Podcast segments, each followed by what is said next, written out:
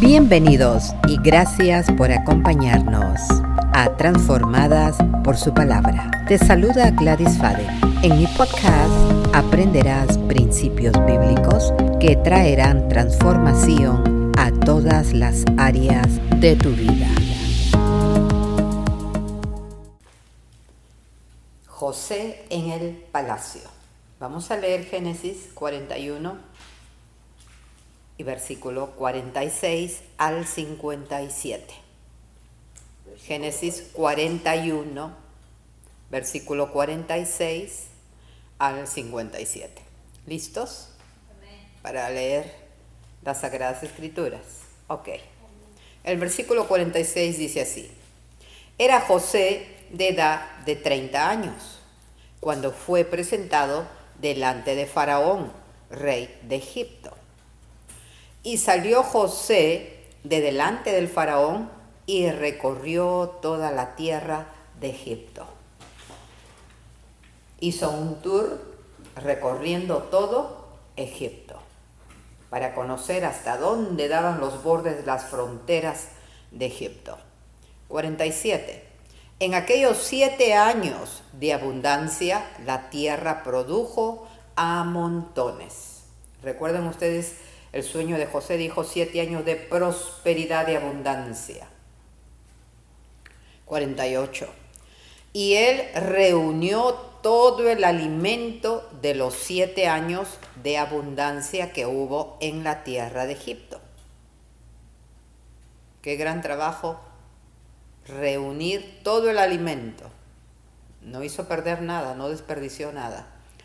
Y guardó alimento en las ciudades poniendo en cada ciudad el alimento del campo de sus alrededores, en cada ciudad.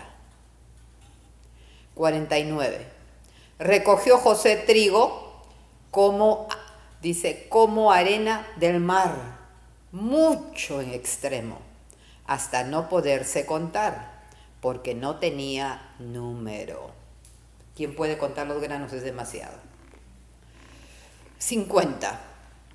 Y nacieron a José dos hijos, antes que viniese el primer año del hambre, antes que viniese la hambruna, le nacieron dos hijos, los cuales le dio a luz a Senat, porque recuerde que le dieron una esposa, hasta esposa le dieron a José, hija de Potifera, sacerdota de On.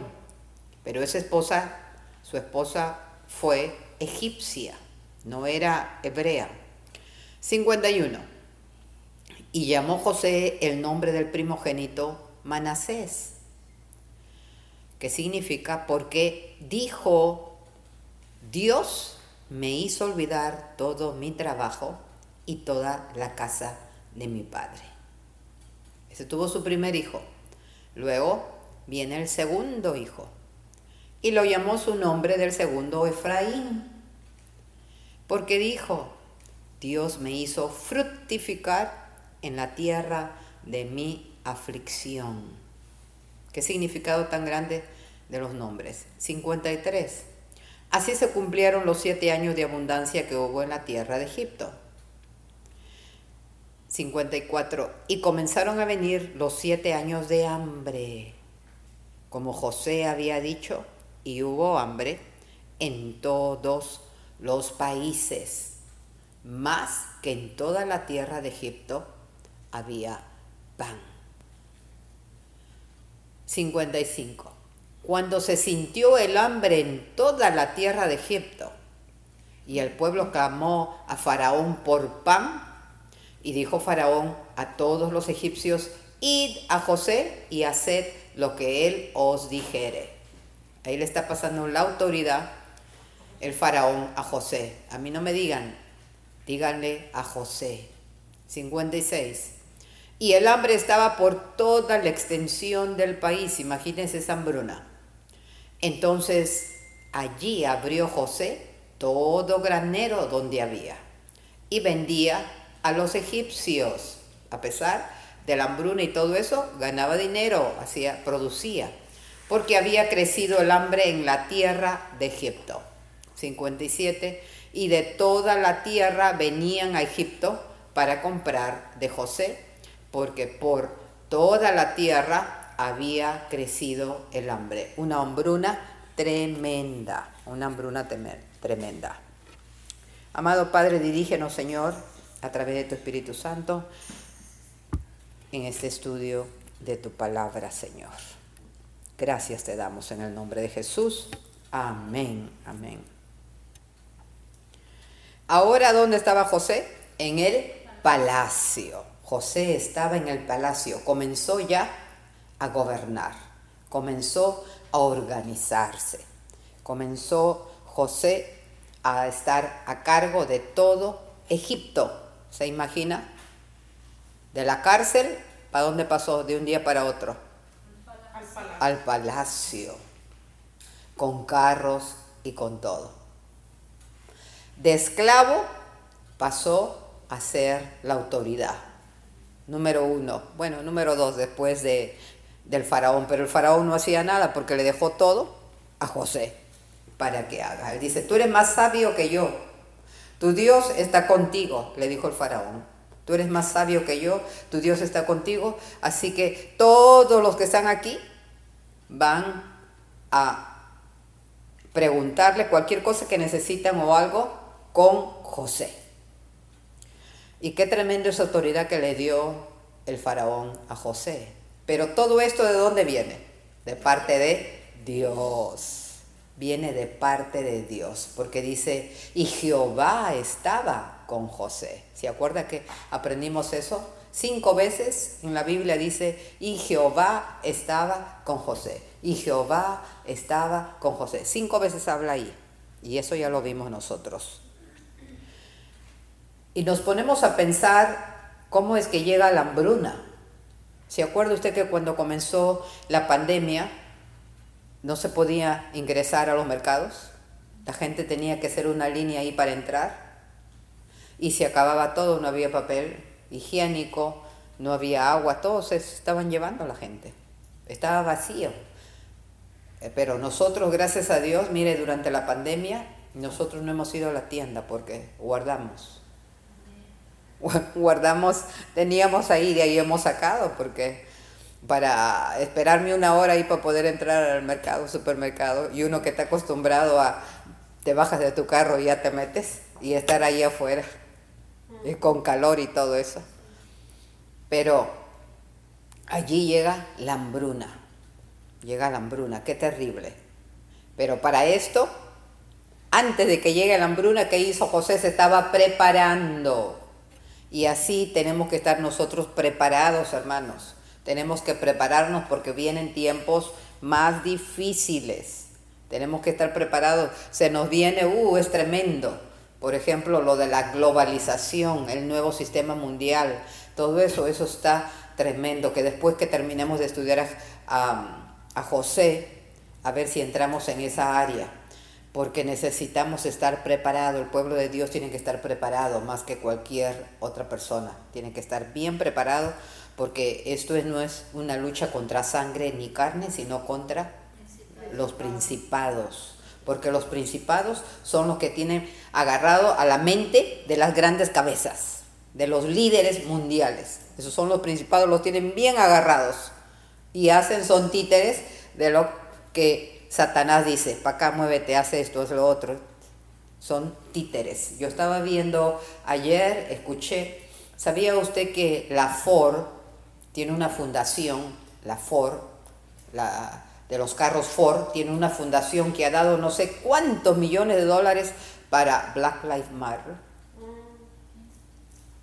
La Ford tiene una fundación y está dando mucho dinero, donaciones en las universidades para que les enseñen a los estudiantes, les enseñen a que sean ateos le están enseñando el comunismo y el socialismo para que no crean en Dios. Y han fundado, eh, eh, tiene el nombre de eso, se llama fe, la fe, no sé si es la fe constitucional o la fe interdenominacional, algo así. Pero tiene, el primer título es la fe, la segunda parte ahorita no recuerdo exactamente. Pero ese es un programa que ellos tienen contra la iglesia, contra el pueblo de Dios, contra los hijos que vienen, porque va a ser bien triste para los nietos. Los que tienen nietos, para esa, esa generación va a ser bien triste.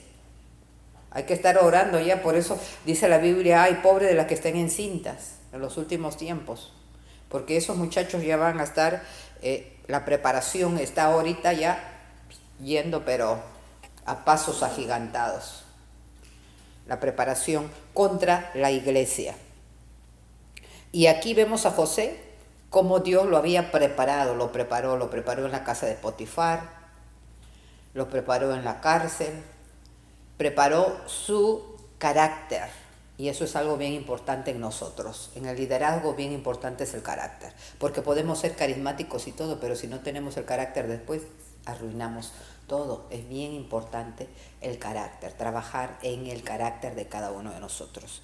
Es bien importante. Usted ve cómo José, no sé, José, dos años preso, y él decía, yo estoy aquí injustamente Acuérdense de mí cuando salgan ustedes al copero y al panadero, acuérdense de mí, por favor. Hablen bien acerca de mí, pero ni siquiera hablaron, se olvidaron. Pero José, él seguía ahí, él seguía, y pero él oraba a su Dios, él seguía, él, él seguía creyendo que Dios tenía un plan, porque él sabía sus sueños que él había tenido cuando era niño y que se están cumpliendo y va a llegar un día en que yo voy a salir de este lugar. Se va a cumplir mi sueño decía Jesús, eh, José. Fíjese que como parte de trabajar José en el, en el palacio, el faraón le da una remuneración a él.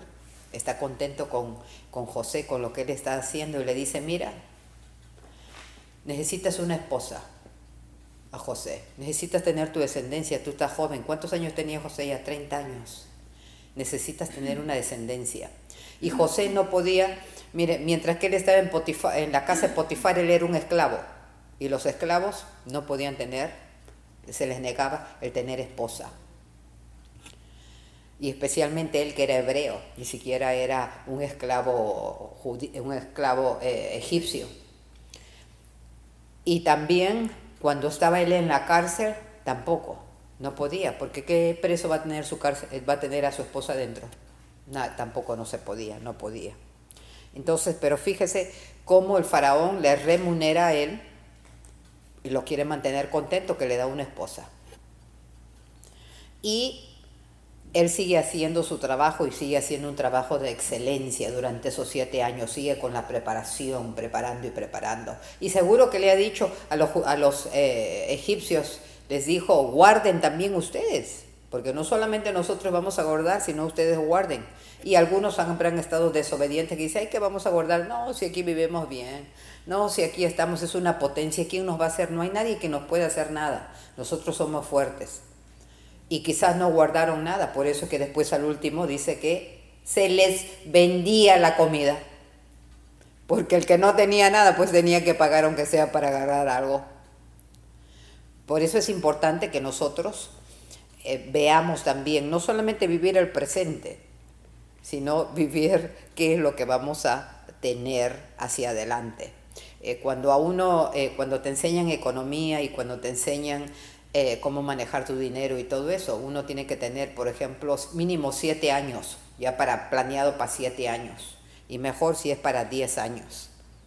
Entonces tiene que uno pensar qué va a venir de acá, estamos en el 2021, de aquí al 2030, ¿cómo va a ser? De aquí al 2030, uno tiene que estar pensando, voy a necesitar ya cuántos años voy a tener, eh, tengo dinero, no tengo dinero, tengo casa, no tengo casa, todo tiene que estar viendo uno. No es, no es así vivir por vivir, vivir por vivir. No. Bueno, José tuvo dos hijos. Y esto es bien importante. Aquí nos vamos a enfocar en los dos hijos de José. Usted sabe la vida, la trayectoria de José que sufrió muchísimo desde los 17 años y llegó al palacio a los 30. ¿Cuántos años pasaron? 13 años. 13 años de continuo sufrimiento, de continuo martirio, sin ver a su familia, sin disfrutar de su cultura, de su idioma, de su comida, porque es diferente los egipcios a los hebreos. Es diferente. Los hebreos, por ejemplo, ellos no comen puerco. No comen puerco los hebreos. Y tienen otras cosas más. Celebran todas sus fiestas, pero él estaba allí. Él estaba allí solo. Trece años, muchos. Yo pienso que algunos, ni, un año nomás, al, al año o, a los siete meses o nueve meses, se suicidan, se matan, se hubiera matado a José. Porque ¿quién va a vivir así? Y luego cae preso. Esto ya es demasiado para mí. Pienso que, que, José diría, esto es demasiado. Mira, ya salí, me han acusado injustamente, que yo quería estar con esa señora. Y mis hermanos, hasta mi misma familia ni me quiso me vendieron y todo. Entonces José realmente estaba, él era para que se deprima y ya diga, ya, ¿para qué voy a vivir yo aquí? No tengo familia, no tengo nada, estoy en otro lugar, ¿qué? ¿A quién le hago falta? Ya era para que él mismo se quite la vida. Pero fíjese cómo es Dios, es un propósito, es un propósito. Eh, él, él estaba pasando por un desierto para después ver la tierra prometida. Mire, es un ejemplo que les estoy dando. José tuvo dos hijos y mire, su primer hijo, aquí le llegó de su simiente de él, aquí le llegó la alegría a José. Y dice en el versículo, en el versículo 51 dice, y llamó José el nombre de su primogénito, era su primer hijo que tenía con, la, con una egipcia, Manasés. Dice, ahora sí tengo a Manasés Ahora sí tengo alguien por quien vivir, por quien luchar. Y le puso, y Manasés, Manasés es un nombre hebreo. Mire, él no se puso completamente egipcio, a pesar que trabajaba ahí. Y lo vestían como egipcio y todo. Pero él mantenía sus principios. Le puso a su hijo Manasés, que es un nombre hebreo. Y Manasés significa Dice, Manasés significa, estamos en el 51, Dios me hizo olvidar todo mi trabajo. Quiere decir que Dios le hizo olvidar todo su pasado. Todo lo que le hicieron a él, le hizo olvidar. Con este hijo, el Señor me hace olvidar todo mi pasado. Gracias. Gracias Jesús. Dios me ha hecho olvidar todos mis problemas y toda la casa de mi Padre. Hasta me ha hecho olvidar a mi familia, porque su corazón habrá estado con su familia, ¿verdad? Hasta me ha hecho olvidar a mi familia, a mi papá, a mis hermanos, lo que me hicieron mis hermanos, todo me ha hecho olvidar. Comienzo una vida nueva. Y es así, con Cristo Jesús nosotros tenemos nuestro Manasés. El Señor nos hace olvidar todo lo malo. No nos acordemos de todo lo malo, hermano, porque si nosotros nos acordamos de todo lo malo, mi mamá me hizo esto, mi papá me hizo esto, mi hermano me hizo esto, mi hermana, mi esposo, mi esposa, mis hijos. Si nos recordamos de eso, uh, no vamos a vivir la vida, tenemos que vivir la vida. El Señor tiene muchas cosas para nosotros. Nos estamos castigando nosotros mismos y seguimos pensando en el pasado, en el pasado. Olvídese, eso mismo dice el nombre, pasado. Ya se pasó. Entonces, usted tiene ahora su amanecer, es algo nuevo. Gócese, amén. Gócese con el Señor, usted tiene algo nuevo. Reciba eso nuevo. Un nuevo ministerio, si quizás no hizo su ministerio antes que Dios le había dicho que usted tiene que hacer y no lo hizo, ahora hágalo comience a hacerlo. Algo nuevo. Mire, Dios me ha hecho olvidar todos mis problemas, dijo José, todos. Y tiene que confesarlo y tiene que decirlo, porque él cada vez que llamaba a su hijo Manasés, estaba diciendo eso. Gloria a Dios que Dios me ha hecho olvidar todo mi pasado, todos mis problemas, todo aquella esa rencilla y ese resentimiento que tenía contra mis hermanos, porque todo lo que me hicieron a mí, que yo no hice nada y era el más chico de ellos, y todo, abusaron de mí. Se olvidó. Entonces cuando usted quiebra eso, se olvida y usted confía y cae en los brazos de Cristo, uh, es diferente. Usted va a ver completamente diferente. Ya no se va a hacer a la víctima, porque eso es lo que el enemigo quiere que uno sea, víctima.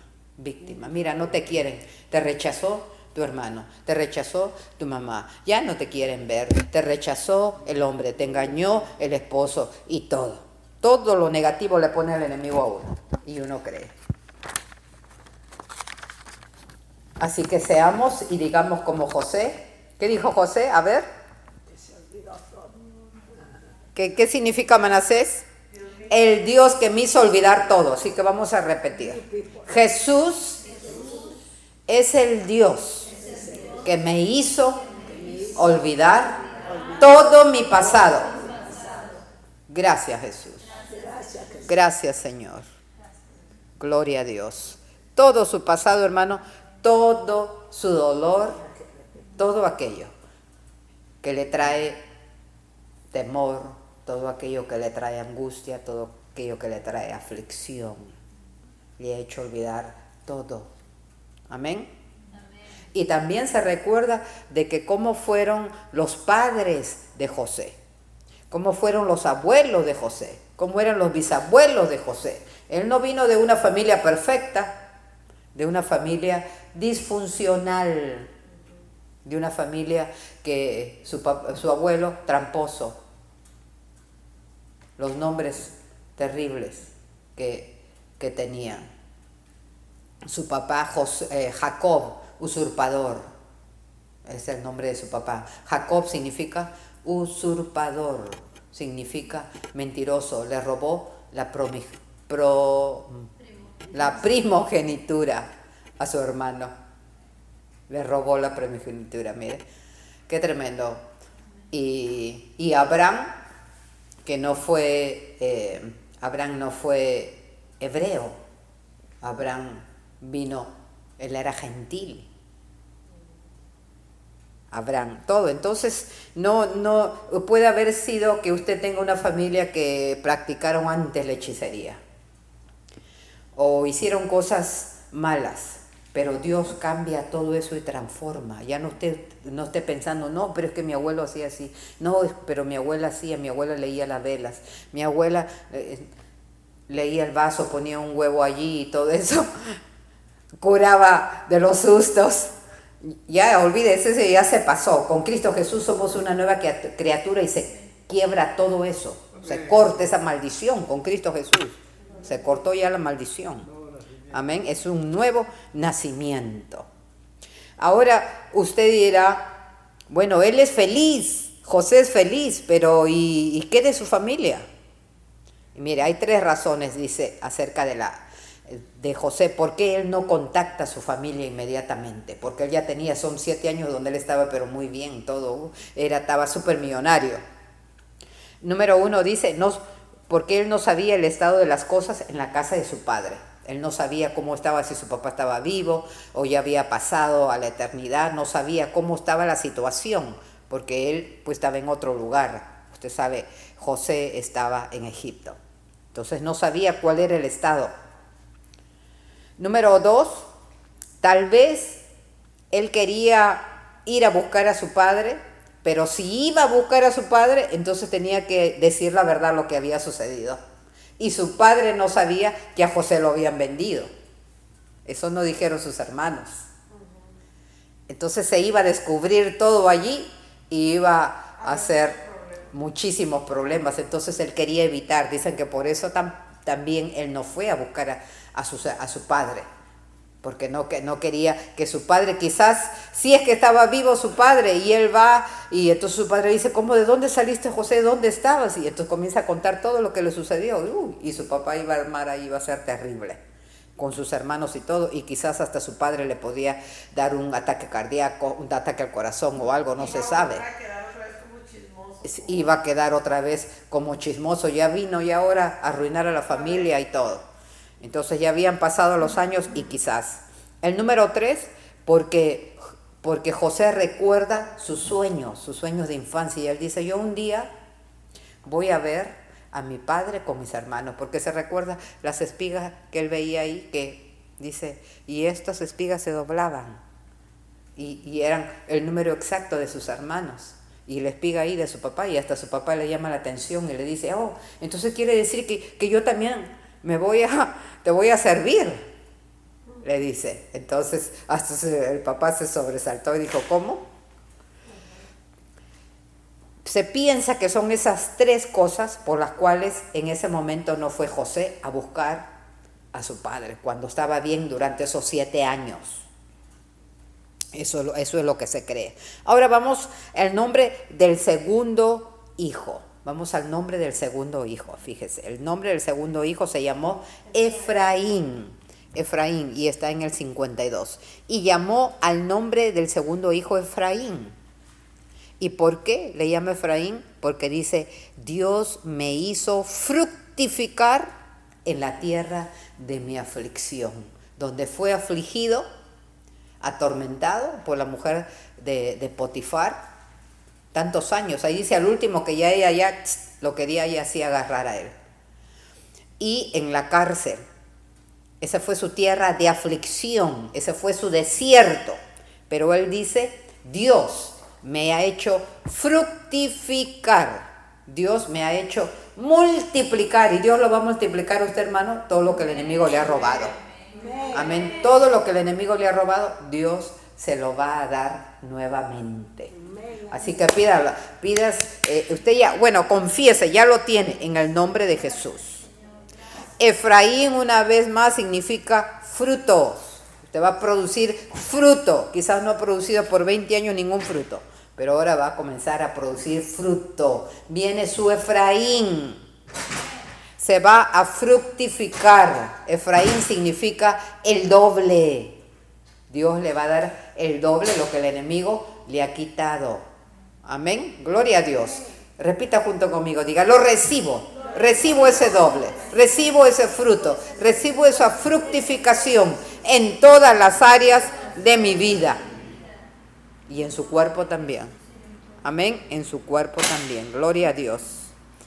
Fíjese, en la tierra donde él había sufrido, Dios le da a José gracia. Él hace buenas obras en esa tierra donde ha sufrido. Él comienza a andar en santidad y en humildad. Porque muchos a veces no son agradecidos, porque él hubiera tenido un corazón contra el faraón, contra Egipto. Y hubiera dicho, uh, ahora que yo estoy en el poder aquí, yo tomo todo y agarro todo y lo destrono al faraón. Pero él no fue así, fue un hombre íntegro. Porque usted sabe de que mucha gente los ayudan y todo y ya está lo quita del trabajo. hablan mal y todo. Usted le ayudó a esa persona para que le den trabajo, habló con el jefe y todo, con el manager y todo. Y después esa persona salió dándole un puñal por atrás, por la espalda. Hasta habló mal y todo y se quedó allí y a usted le sacaron para afuera. ¿Verdad? Así sucede, cosas. Pero gloria a Dios porque el Señor nos da más. Vamos a producir buenos frutos. Y fíjese cómo Dios le otorgó por eso a, José le otorgó esa sabiduría, esa interpretación de sueños, eh, saber acerca de todos los asuntos políticos, eh, los asuntos del ejército, de gobierno. Uh, tremendo. Dios lo usó a él de una manera grande y sobre todo para traer honor y gloria. Y por eso nosotros tenemos ese Manasés y tenemos a ese Efraín. Y Piense, fíjese, cada vez que José llamaba a su hijo Efraín, Efraín lo estaba llamando. ¿Dónde está Efraín? Él decía, mis frutos. Recibo lo doble. Cada vez que él hablaba, por eso hay poder en la lengua. Hay poder en lo que nosotros decimos. Hay que tener cuidado de lo que hablamos y lo que decimos. Hay que tener mucho cuidado. Pero tenemos esto, tiene que salir así para activar y se activaba. Y está bien tremendo luego después cuando usted estudia la vida de Manasés y la vida de Efraín. Está, uh, cómo realmente lo que él decía se logra en la vida de sus hijos.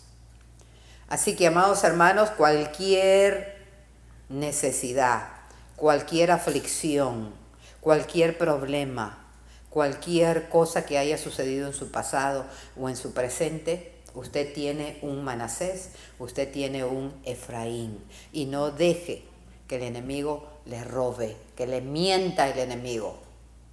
Usted confiese, yo tengo mi manasés. Gloria a Dios porque el Señor me hace olvidar todo lo negativo y todo lo malo y todo el sufrimiento. No más en el nombre de Jesús. No más en el nombre de Jesús. Así que escúchame bien, Satanás. No más en el nombre de Jesús. Queda cortado en el nombre de Cristo. Amén. Gloria a Dios. Gracias por haber escuchado el podcast Transformadas por su palabra con Gladys Fade. Recuerda que la palabra de Dios siempre producirá transformación en tu vida.